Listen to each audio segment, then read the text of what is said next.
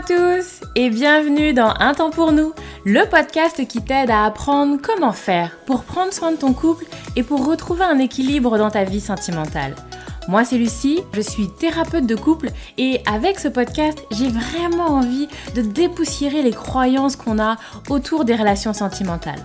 Ici tu vas voir, on parle sans filtre, sans tabou, mais aussi sans jugement et toujours toujours avec bienveillance. Donc, retrouve-moi sur ce podcast toutes les semaines si c'est compliqué dans ton couple ou si ça va, mais que tu as envie de l'entretenir et de le booster un peu.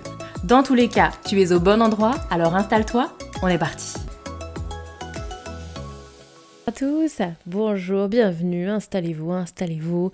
À nouveau, on se parle d'un sujet un peu sensible aujourd'hui et j'aime bien, j'aime bien, j'aime bien. Euh, bref, j'espère que vous allez bien, j'espère que vous commencez euh, tranquillement cette nouvelle année en pleine forme. Euh, moi, ça va plutôt bien. Et euh, je suis ravie de, vous retrouver, je suis ravie de vous parler de ce sujet qui est un petit peu, je dois l'avouer, je dois le reconnaître, un peu un vieux sujet, il faut se le dire. C'est un vieux sujet puisque ça fait longtemps, ça fait longtemps qu'on m'en a fait parler et j'avais jamais eu trop le temps, jamais trop pris le temps euh, de me poser pour en parler et donc aujourd'hui je me pose et je vous en parle, ce sujet de la belle-mère. Pour vous raconter un peu, c'est parti d'un post que j'avais fait sur Instagram où je parlais des ex euh, et je parlais donc des ex en général, je parlais pas forcément des familles recomposées, je parlais des ex en général en disant, alors je sais plus comment je formulais ça, mais ah oui, un truc du style les ex ont la place qu'on veut bien leur donner et que, eh bien, si euh, l'ex est trop présent, c'est qu'on lui laisse trop de place. et que donc on a une marge de manœuvre sur la place qu'on laisse aux ex. Et donc j'ai publié ça sur Instagram et j'ai reçu plein de messages euh, en message privé euh, de gens me disant ah, non, non, non, non, c'est pas aussi simple parce que moi, l'ex, c'est aussi la mère de ses enfants. Et je suis donc bien obligée de devoir lui faire la place, j'ai pas trop le choix.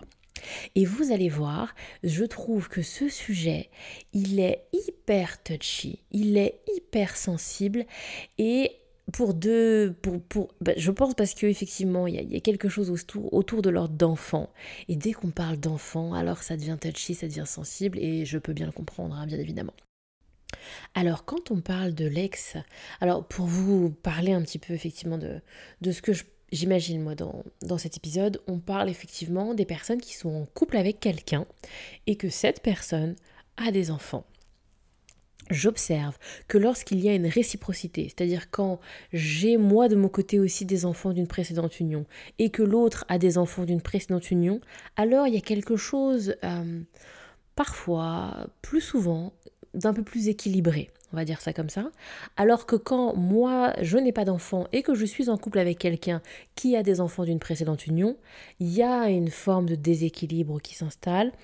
Et c'est plutôt de cette configuration-là que je vous parle. En tout cas, moi, c'est vraiment ce type de configuration que j'ai que j'ai eu le plus souvent. Des femmes qui se mettent en couple avec un partenaire et que le mec en question, il a déjà un ou des enfants. Et donc une ex slash mère de ses enfants. C'est surtout ça que j'ai rencontré. Donc effectivement, il y a quelque chose de... Excusez-moi, je suis un peu malade. Il y a quelque chose de douloureux.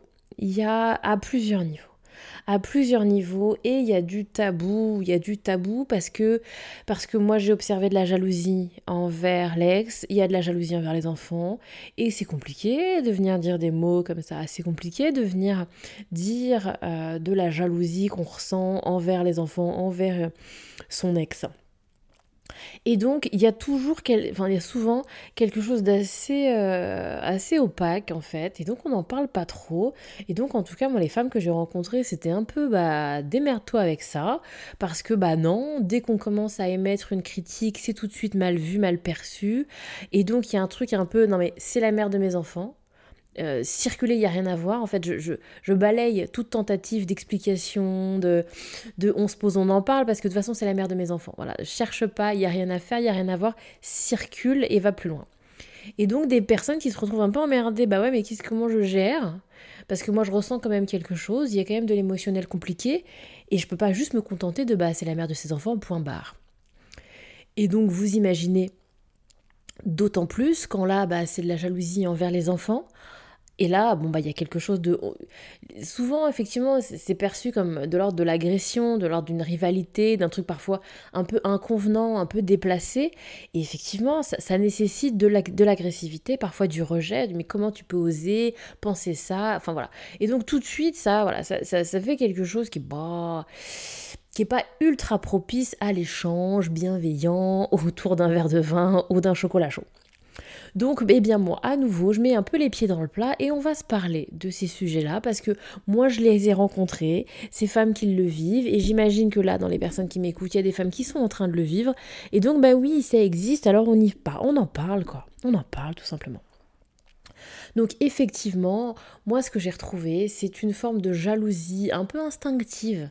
Je trouve qu'il y a quelque chose, beaucoup de l'ordre de l'instinctif, un peu primaire, animal, dans ces choses-là, où effectivement il y a une jalousie de cette femme, à la fois parce qu'elle a vécu quelque chose que nous n'avons pas vécu avec notre propre partenaire. Voilà, elle a, ils ont partagé quelque chose d'unique et pas, et pas un petit truc quoi. Ils n'ont pas juste été euh, faire un voyage qu'on n'a jamais fait. Ils ont fait un truc unique, d'une intensité assez exceptionnelle, clairement. Et donc, bah, forcément, il y a quelque chose de l'ordre du déséquilibre, du désavantage, du bah, je suis forcément moins bien, moins importante. Donc une posture comme ça un peu compliquée où on va d'emblée se placer comme étant l'autre, la deuxième, celle d'après. Vous voyez, il y a vraiment quelque chose de d'un piédestal sur lequel on met la mère de ses enfants. Euh, qui donc a permis de donner naissance à ses enfants. Vous voyez, donc c'est, c'est pas rien cette place particulière que l'autre a.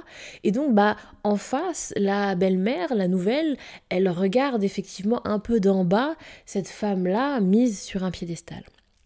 Il faut se le dire aussi, l'ex, lorsqu'il y a des enfants, la relation avec l'ex est donc une relation particulière, puisque effectivement, il y a un enjeu le fait que nous soyons en bon terme ou en mauvais terme, il y a un enjeu sur le relationnel, sur la, relation que j'ai avec mes enfants, la fréquence où je rencontre mes enfants, la bonne humeur autour de mes enfants, etc. etc. Bref, la relation que j'ai, la qualité de la relation que j'ai avec cet ex a un impact sur mes enfants.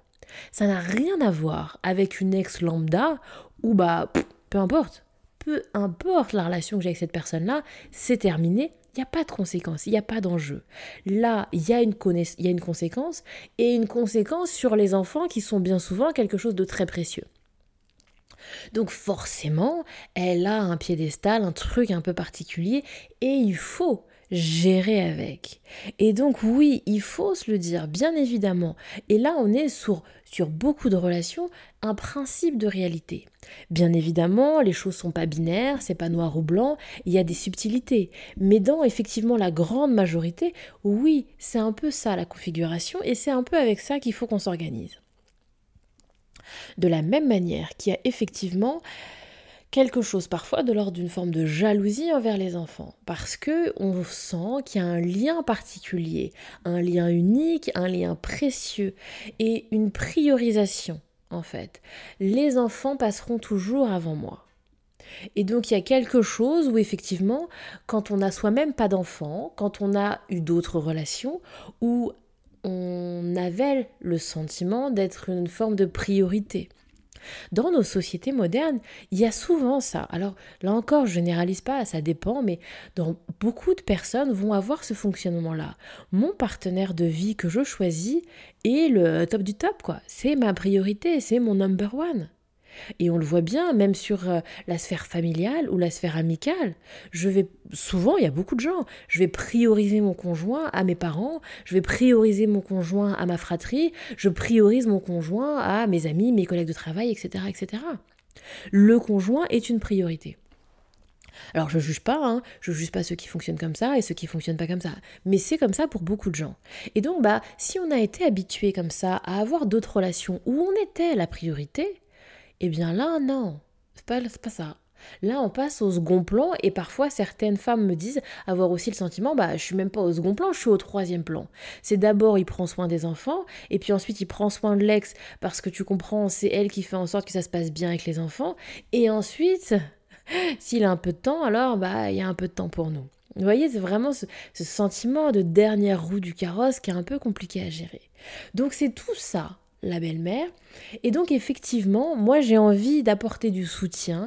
Et moi en tout cas, les, les personnes que j'ai accompagnées, c'était à la fois pour pouvoir un peu laisser circuler cette parole tabou où ces choses-là ne sont pas dites, et c'est pas verbalisé. Donc j'ai accompagné pour arrêter de mettre un tabou dessus, pour fluidifier la parole, pour effectivement arrêter de banaliser, de mettre sous le tapis, de, de mettre ça comme étant quelque chose de tabou pour que ça circule. Et il n'y a pas de mystère. En faisant circuler la parole, alors on met en place une certaine forme de souplesse. Et alors, les choses peuvent bouger petit à petit. Ou de manière un peu plus drastique parfois. Donc, moi, ce que j'invite effectivement à avoir aussi en tête, c'est de faire la distinction entre le rationnel et l'émotionnel. Parce que effectivement, comme je vous le disais au début de, ce podcast, je trouve que ces situations-là font vraiment ressortir un côté très primaire animal. Et donc des fois, on glisse vers quelque chose qui est émotionnel et qui est même plus rationnel. Et donc de venir partir un peu à l'exploration de ce qu'on ressent, là, des émotions qui semblent nous submerger. Il y a quoi derrière? Parce qu'effectivement, des fois, c'est un acte, une action, une prise de décision. Alors, je vous dis n'importe quoi, parce que je n'ai pas forcément envie de reparler des exemples que, j'ai connus, mais euh, qu'est-ce que je pourrais vous dire? Oui, de euh, il va rentrer plus tard, de, voici ce, fameux des week-ends où ils déposent les enfants, où ils vont récupérer les enfants, et puis finalement ils sont arrêtés, manger, ou ça a pris plus de temps que prévu, un, imprévu, voilà, quelque chose de, de l'ordre du bas. Ils ont vécu ensemble, à nouveau, entre guillemets, en famille, un événement, c'était pas prévu. Donc on vient en déduire quelque chose, vous voyez, de on les attendait, voilà, typiquement. J'invente, mais typiquement, c'est des choses qui pourraient se produire. On les attendait, il est parti chercher les enfants, je les attends pour manger, et j'ai droit, alors que euh, le plat est au four, j'ai droit à un SMS à 19h. Finalement, on s'est arrêté prendre McDo, on mange euh, tous les quatre ensemble sur le bord de la route, et puis on rentrera un peu plus tard. Et là, la belle-mère qui se retrouve au domicile, les bras ballants, qui avait prévu le repas, et ils sont en train de vivre tout ensemble quelque chose et moi je me sens à l'écart, rejetée, pas choisie, etc., etc., etc. Et donc c'est intéressant là, on peut, on peut dans ce type de situation être submergé par l'émotionnel. Oh, mon Dieu, voyez, et là, ça, on ouvre les vannes et ça sort. Et donc après, ça dépend des personnalités. Il y a des personnalités qui vont ressortir sur de l'ordre, quelque chose de l'ordre de la tristesse, je vais être pas bien, etc. D'autres qui vont ressortir sur de l'agressivité, et donc quand il va rentrer, je vais être énervé, on va se prendre la tête. Et d'autres, je vais pleurer toute la soirée. Donc, il y a vraiment quel est l'ordre de l'émotionnel et du rationnel? Voyez, de ok, j'observe mon émotionnel, bien évidemment qu'il a sa place, bien évidemment qu'il y a de l'espace à faire pour l'émotionnel. Moi, je, je, je, ne nierai jamais la place de l'émotionnel. Mais, et le rationnel, en fait? Et si, pour tenter d'apaiser un peu mon émotionnel, je me cantonnais au rationnel? Ok, il s'est passé ça, ils sont restés manger. Pourquoi ça me submerge? Qu'est-ce que je me raconte, en fait? Et sur ce que je me raconte, quel est l'ordre de l'émotionnel et du rationnel C'est quoi les faits? Les faits, c'est qu'ils sont restés manger au resto. Ça, c'est les faits. Qu'est-ce que moi je me dis? Ah, c'est qu'il peut-être il a encore envie de recréer du temps avec elle, il a envie de passer des moments agréables avec elle. Peut-être que finalement il l'a pas oublié. Finalement, je ne suis pas choisie, je ne suis pas aussi importante qu'elle. Il ne m'aime pas autant qu'il l'aime. vous voyez? Et ça, quel est de l'ordre du rationnel ou de l'émotionnel et en fait quel est ce que je me raconte en fait? Et je vais nourrir mon, cerveau de tous ces trucs pas forcément agréables et quel est le rationnel, le fait, le concret en fait? De vraiment faire la distinction aux deux niveaux, d'avoir une observation assez fine de ce qu'on est en train de vivre. Et l'autre point que je voulais voir avec vous, c'est sur cette place de belle-mère. Quelle belle-mère ai-je envie d'être? Parce que oui, je l'ai dit aussi et je le répète, souvent ces situations-là, on a le sentiment qu'on n'a pas le choix.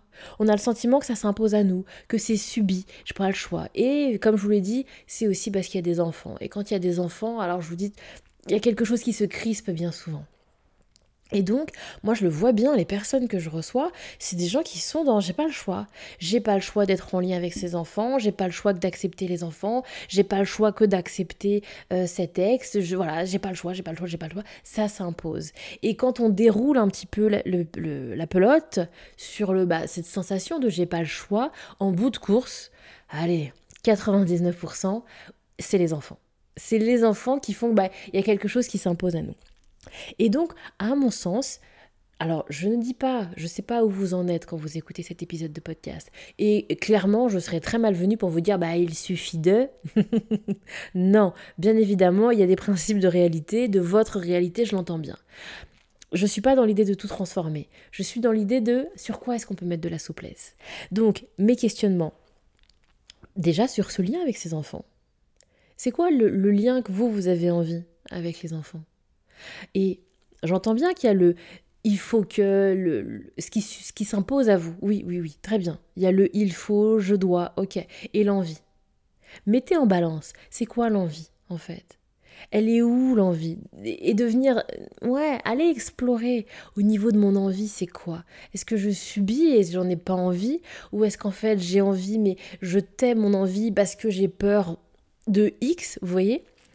Et L'autre point, euh, quand je trouve que euh, j'ai aussi observé des choses où en fait on sort de l'envie parce qu'on a vraiment le sentiment que pour accéder au père, alors il faut passer par les enfants.